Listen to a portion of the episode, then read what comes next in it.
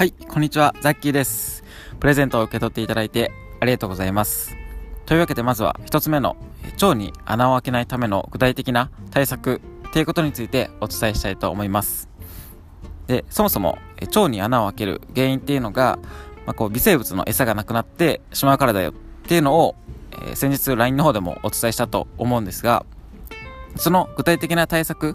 ていうのが、えー、まあ、一番手軽にできる方法が2つあって、で、一つ目の方法が、まあ、その生成されていない食品を取ること。で、二つ目が海藻や玉ねぎ、リンゴなどを摂取するっていうことになります。で、まあ、その一つ目の方法の理由とかっていうのも、少し LINE の方でお伝えしたかなと思うんですけど、まあ、改めてその振り返りとかも込めて簡単に解説したいと思います。で、その生成されていない食品を取るっていうのは、例えば、まあ、その白米を食べるんだったら、玄米とか雑穀米、あとさつまいもなどの炭水化物を取り入れることであったりとか、まあ、あと白砂糖を使うんだったら、天才糖とか、まあ、蜂蜜を使いましょうっていうことになるんですけど、なんでその生成されていない食品を、取っていただきたいのかっていう理由が、その白米とか、白砂糖っていうのが、まあ、結局、そのいい意味で言うと、まあ、消化にいいものになるんですけど、まあ、その分、まあ、消化にいいので、こう善玉菌の餌にならないんですね。で、まあ、その善玉菌がこう増えるメカニズムみたいなのを簡単に説明するとまず、まあ、その白米とか、まあ、パスタとか何でもいいんですけど、まあ、そういう炭水化物をこう食べた時にそれがまずこう胃で消化されてで次こう小腸で、えー、吸収されるわけなんですけどその小腸でこう吸収されなかった分の炭水化物っていうのが、えー、大腸に送られてでその大腸にいる善玉菌の餌になるんですね、まあ、なのでこう善玉菌を増やすっていうことだけに注目して言うといかにその炭水化物を小腸でこう吸収させずに、え大腸の方に届けるのかっていうのが、え重要になってきます。なので、まあ、そういった意味で言うとこの白米とか、え白砂糖っていうのは結局こう周りから栄養をこう全部取り除かれた状態、その糖質っていう栄養しか残ってない状態なのでこう小腸ですごく吸収されやすいんですね。なのでその分こう善玉菌の餌になることができなくてでその餌が、え、少なくなってしまった善玉菌がどうするかっていうと、まあ、LINE でもお伝えした通りでこう腸の壁で腸の壁に、まあ、その微量の炭水化物っていうのが含まれているので、まあ、その壁をこう食べ始めてしまう。なのでそれが続くと結果的にこう腸の壁が薄くなって、まあ、こう穴が開いたみたいな状態になってしまうんですけどまあ、この腸に穴が開くっていうとすごくなんかこう怖い感じなんですけど、まあ、これがこうなんかリーキーガット症候群っていう風に最近だと言われていて、まあ、これはこの病名としてはまだ扱われていないんですけど、まあ、その論文とかだと結構そのリーキーガットっていうのはもう、えー、その言葉自体ももう、えー、出てきていてでもこの腸に穴が開くとやっぱりその異物っていうのが、え、腸のこう内側から血液をこう伝ってこう全身を回ってしまうので、まあ、それでこう全身に、えー、便秘とかその腸の問題だけじゃなくて全身にこう症状が出てくるっていうのが最近だと、証明されてきているので、まあ、その1つ目っていうのをまとめると、まあ、その結局生成されていない食品を、えー、取るっていうことですね。まあ、ほんと白米を食べるんだったら玄米とか、えー、雑穀米、まあ、さつまいもとかを食べるようにしていただく。で、まあ、ここまでを聞くとおそらく、えー、玄米とか雑穀米とか、まあ、その白砂糖っていうのも使わないように意識されてる方っていうのはすでにいらっしゃるのかなと思うんですけど、まあ、もちろん、えー、その全員が全員やっぱり玄米とかその白砂糖をこう使わないようにしたらこう便秘が治ったりとか腸内環境がやっぱり良くなるっていうわけではなくてどうしてもこうなんか万人に効く方法っていうのはやっぱり、え、ないので、まあ、その僕の、え、これまでのお客様でも本当にその玄米とか、え、試したけどやっぱり便秘どうしても治らなかったですとかっていう方は、えたくさんいらっしゃるので、まあ、そういった場合はやっぱり、まあ、その玄米とかを食べた時の,、まあその食事の変化であったりとか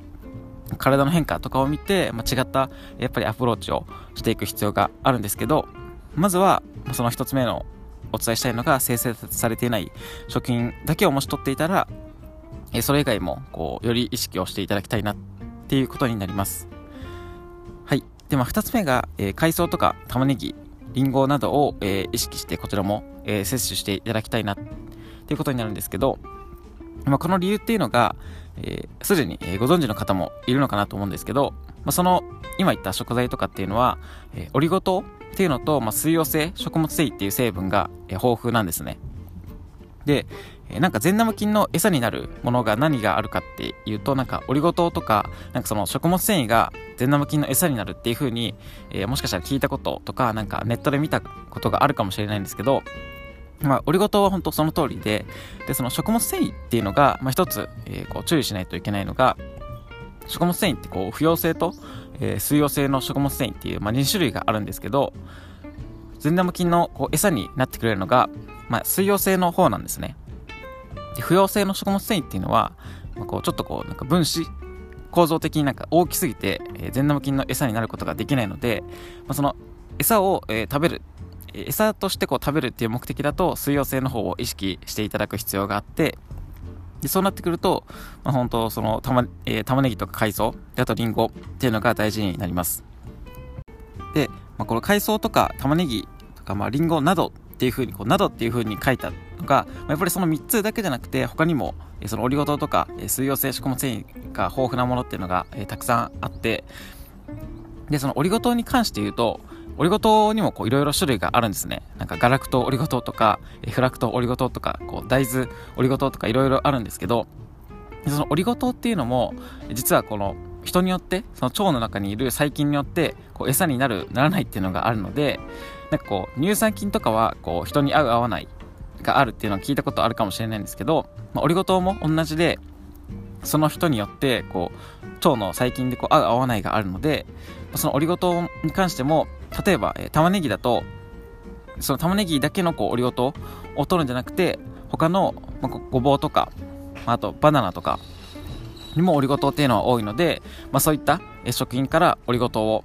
取るとか、まあ、と粉末のオリゴ糖とかもあるので、まあ、そういったものを活用していただくのもいいかなと思うんですけど、まあ、そういった感じで、なんかその一つだけにこだわらず、そのなんか乳酸菌とかもそうで、やっぱりこう、人それぞれにどうしても合う合わないが本当にあるので、その一つだけの食品にこだわらずに、えー、いろんな食材をとって、で、本当に、えー、そこでこう変化を、自分のこう体への変化っていうのを観察しないといけないので、まあ、えっ、と、LINE でも、えー、以前にお伝えしたと思うんですけど、まあ、こうノートとか、まあ、食事の写真を撮るとかでもいいんですけど、まあ、そういったこう、なんか変化があった時にあこういこれを食べたから、えー、こういう変化があったんだなっていうのが、まあ、最初は、えー、なんか分かるのが難しいかもしれないんですけど、まあ、そういったところをこう把握できるように食事の写真とか記録っていうのをやっぱりまずは、残していただくといいかなと思います。はい。で、まあ、今回、え、一つ目のテーマでお伝えしたのが、その腸に穴を開けないための、え、具体的な対策っていうところで、で、まあ、まとめると、1つ目が生成されていない食品を取るっていうことですね。で、2つ目が、まあ、その海藻とか玉ねぎ、まあ、リンゴなどの、え、オリゴ糖とか水溶性食物繊維が豊富なものを、え、取り入れるっていうところを、ま、ずこの2つの方法っていうのが、え、一番手軽にできる方法かなと思うので、意識をしていただければなと思います。まあ、それ以外にもやっぱり、えー、まあ、例えば小麦をできるだけ控えたりとか、あと牛乳とかっていうのも、できるだけ飲まないようにするとかっていうのも大事で、まあ、それ以外にもなんかビタミンとかっていう栄養もこう腸の壁を修復するために必要になってくるので、まあ、そのあたりも意識することが大事なんですけどまずはその2つを徹底して意識をしていただければなと思います。はい。では、え1つ目についてまずはお伝えしたので、えもしよければ、え続きの2つ目の回っていうのも聞いていただけると嬉しいです。はい。それでは、えー、ありがとうございました。